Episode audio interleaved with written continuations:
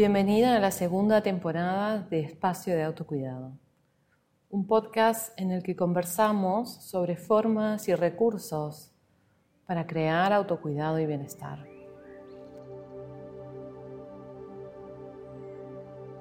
Mi nombre es Marcela Tess y en esta segunda etapa voy a recuperar algunos conceptos básicos sobre el autocuidado que ya revisamos anteriormente pero que siempre es bueno volverlos a observar, repensarlos y recibir la información nuevamente. El camino de autoconocimiento es cíclico, espiralado, y cuanto más lo recorremos, más permeables estamos a la comprensión, a la experimentación y a la puesta en práctica de los conceptos y también de los recursos concretos que tenemos disponibles. El autocuidado comienza con detenimiento. El autoconocimiento también, la sanación también, incluso la intención de vivir con menos estrés requiere detenernos, requiere frenar. Lo comprendemos de una manera concreta pero tal vez no lo comprendemos desde la experiencia de frenar, que es cuando sentimos efectivamente lo que el detenimiento nos brinda, que es ese estado de apertura, simpleza y anclaje en la vida en el momento presente.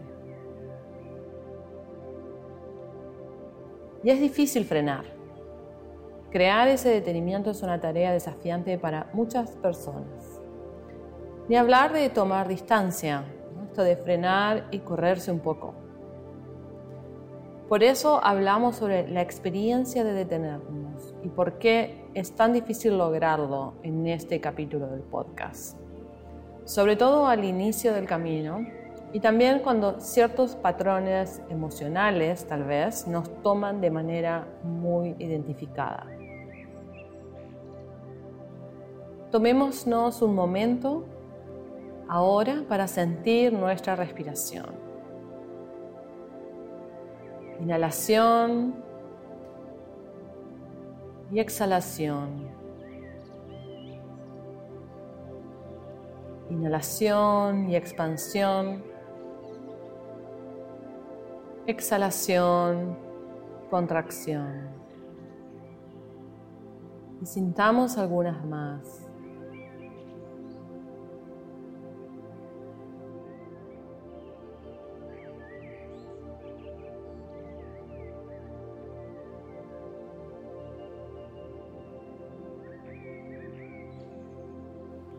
Esto es detenimiento, esto es frenar, salir del automático. Verás que no es absoluta quietud. Hay movimiento, hay respiración, hay atención.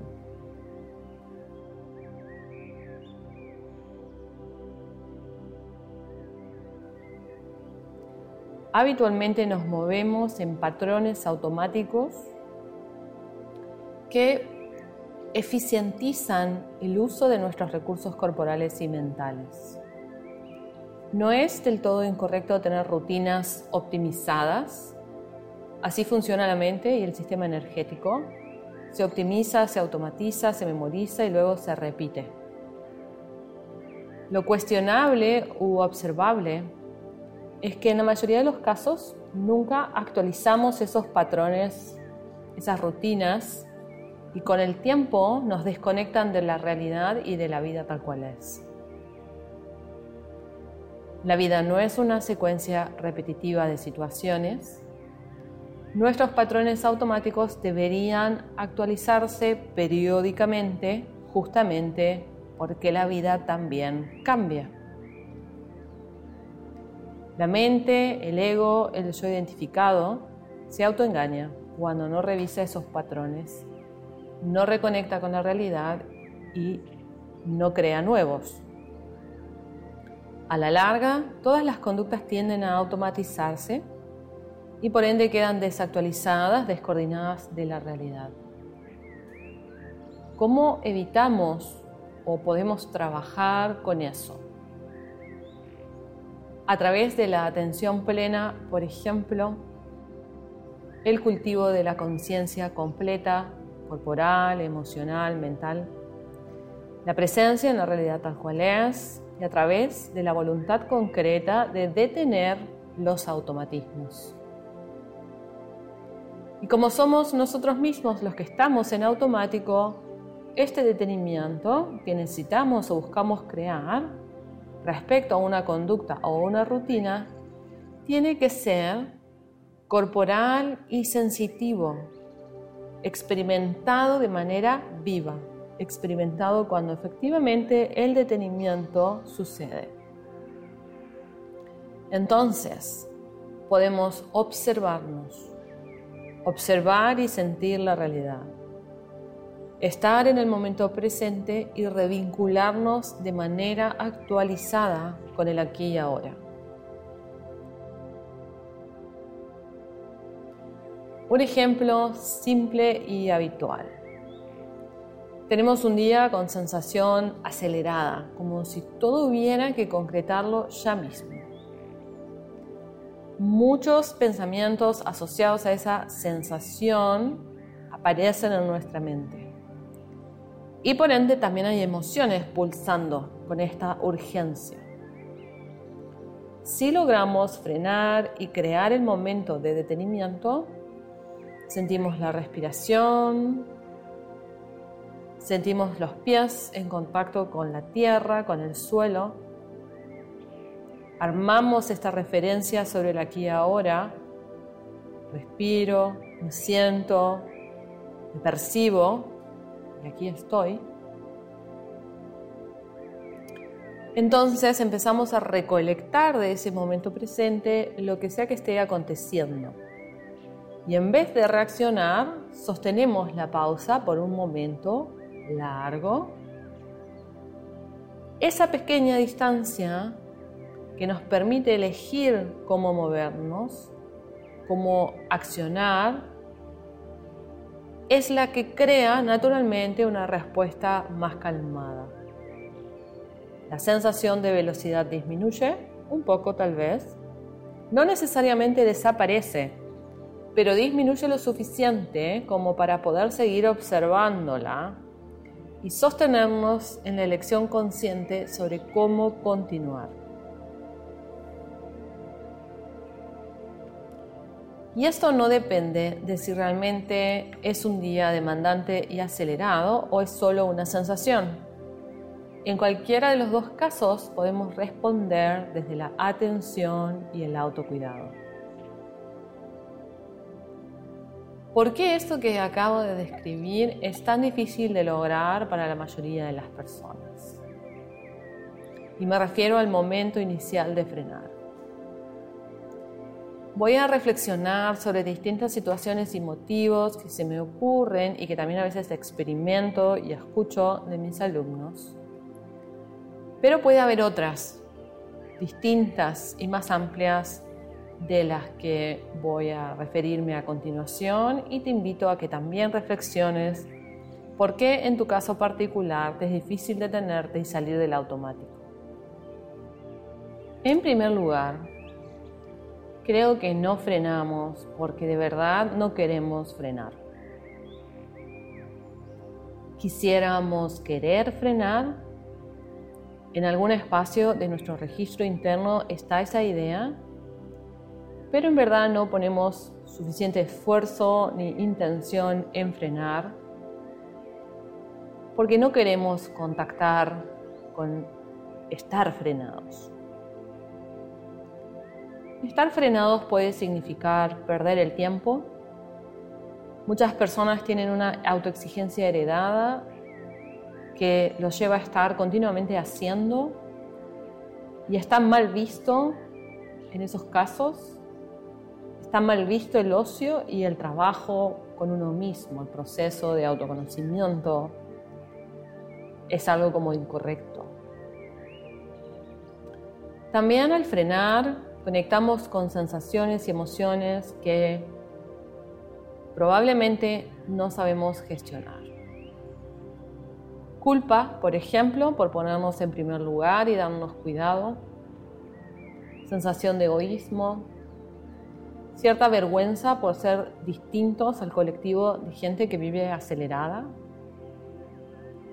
Entonces, otro motivo por el cual muy básicamente no queremos frenar es porque no queremos dejar de ser ni siquiera por un momento esta persona acelerada y estresada que somos. Estamos tan identificadas con el ego y desde la mente, con la velocidad y el estrés, que no estar en ese estado nos hace unas desconocidas para nosotras mismas y nos desencaja, nos desorienta.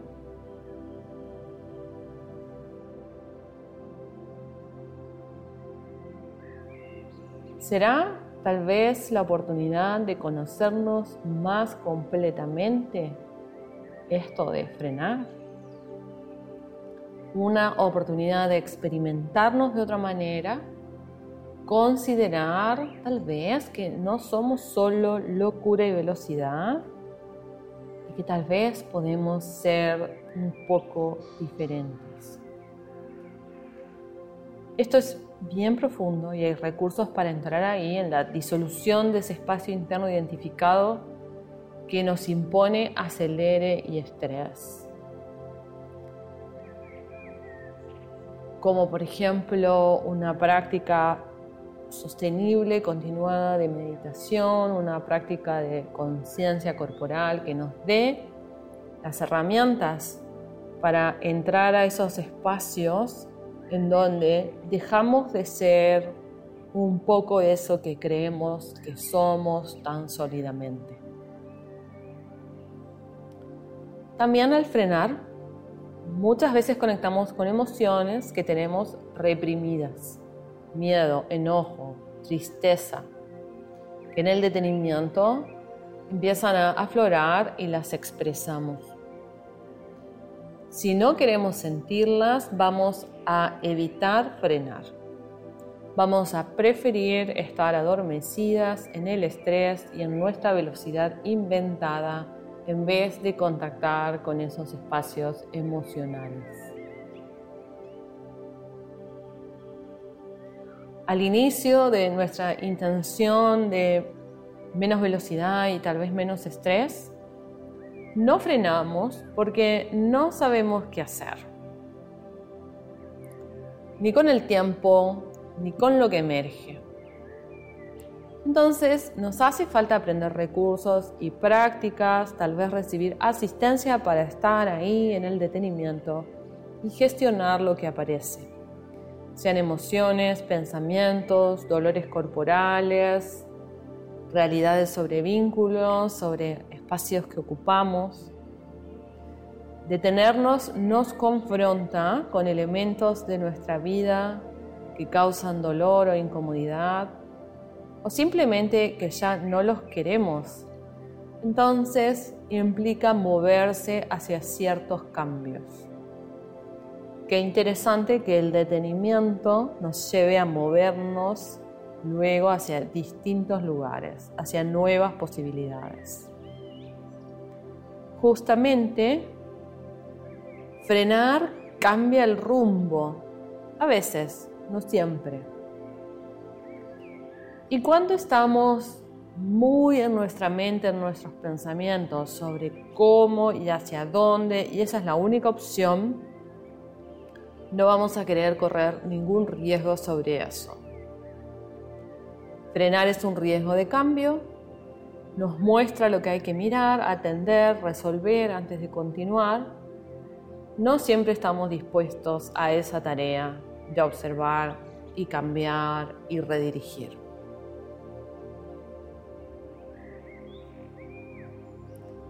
Por otro lado, a veces la dificultad de frenar reside el no poder frenar. Querer, ver, concebir que podría ser de otra manera el camino, pero no podemos concretarlo. Y eso es porque hay patrones y conductas emocionales y mentales sostenidas y también colaboradas desde el cuerpo, que tienen mucha fuerza, mucha consistencia y nos toman más allá de la autoobservación y de la intención de frenar o redireccionar. Un enojo fuerte, un miedo que no se logra desmenuzar para comprender, una conducta de autodaño que procede de un conflicto emocional, por ejemplo, de la juventud o la niñez, un patrón de pensamiento muy atado a creencias transgeneracionales relacionadas con registros fuertes o traumas, esa capa profunda de nuestro ser donde está todo eso guardado, está arraigada en un instinto de supervivencia y frenar, salir del automático implica a nivel inconsciente correr riesgos. Riesgos incluso de vida hay que seguir corriendo. Y eso es más fuerte que la voluntad consciente de querer detenernos. En esos casos necesitamos asistencia y recursos para atravesar el detenimiento, que significa un riesgo consistente, atravesarlo y estar ahí de manera consciente, experimentando la respiración, la corporalidad y empezar a crear conductas nuevas desde un espacio amoroso, compasivo y cuidado, que obviamente luego se transforma en un camino de autocuidado. Las personas tenemos un miedo natural a perder, tenemos miedo a lo que se acaba, a dejar de ser lo que somos, a cambiar, es decir, a acabarnos nosotros mismos y las capas más superficiales de nuestros conflictos y conductas habituales son tal vez fáciles de ver y de gestionar, pero todos tenemos capas más profundas, silenciadas, incómodas, dolorosas, que son más complejas de sentir, revisar y rearmar. Y en esos casos está bueno no hacerlo solas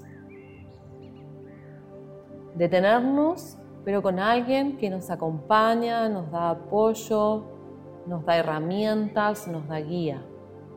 Y puede ser una persona, puede ser un grupo, una terapia, una práctica, lo que sientas que puede funcionar para ti.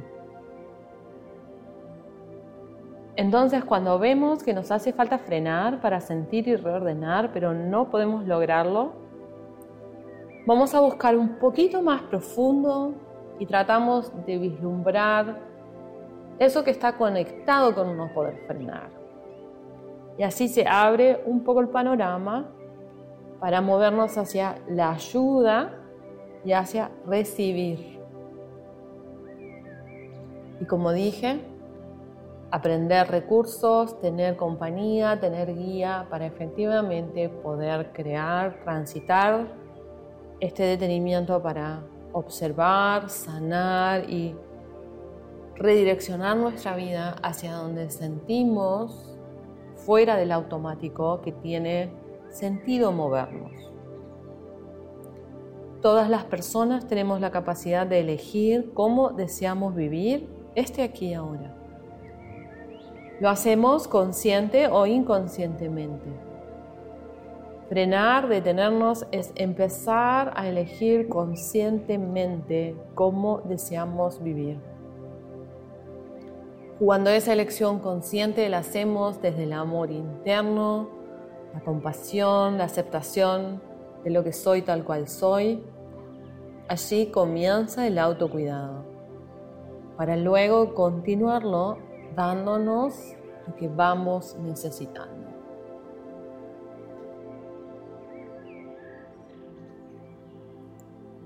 Gracias por tu escucha y tu presencia. Mi nombre es Marcela Tess y encuentras el resto del podcast en Spotify, YouTube o en mi sitio de cursos online actividades.marcelates.com. Encuentras también en las redes arroba marcelates.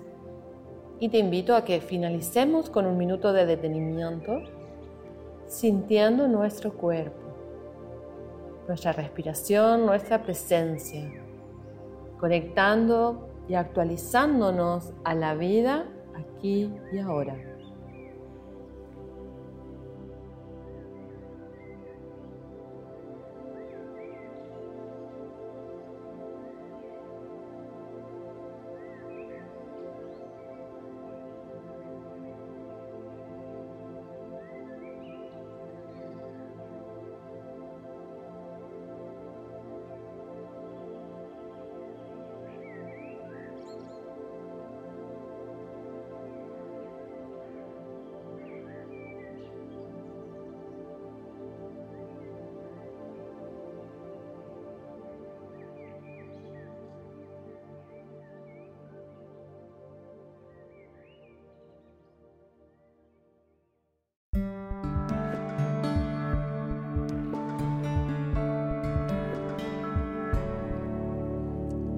Espacio de Autocuidado es un podcast producido por Marcela Tess, instructora.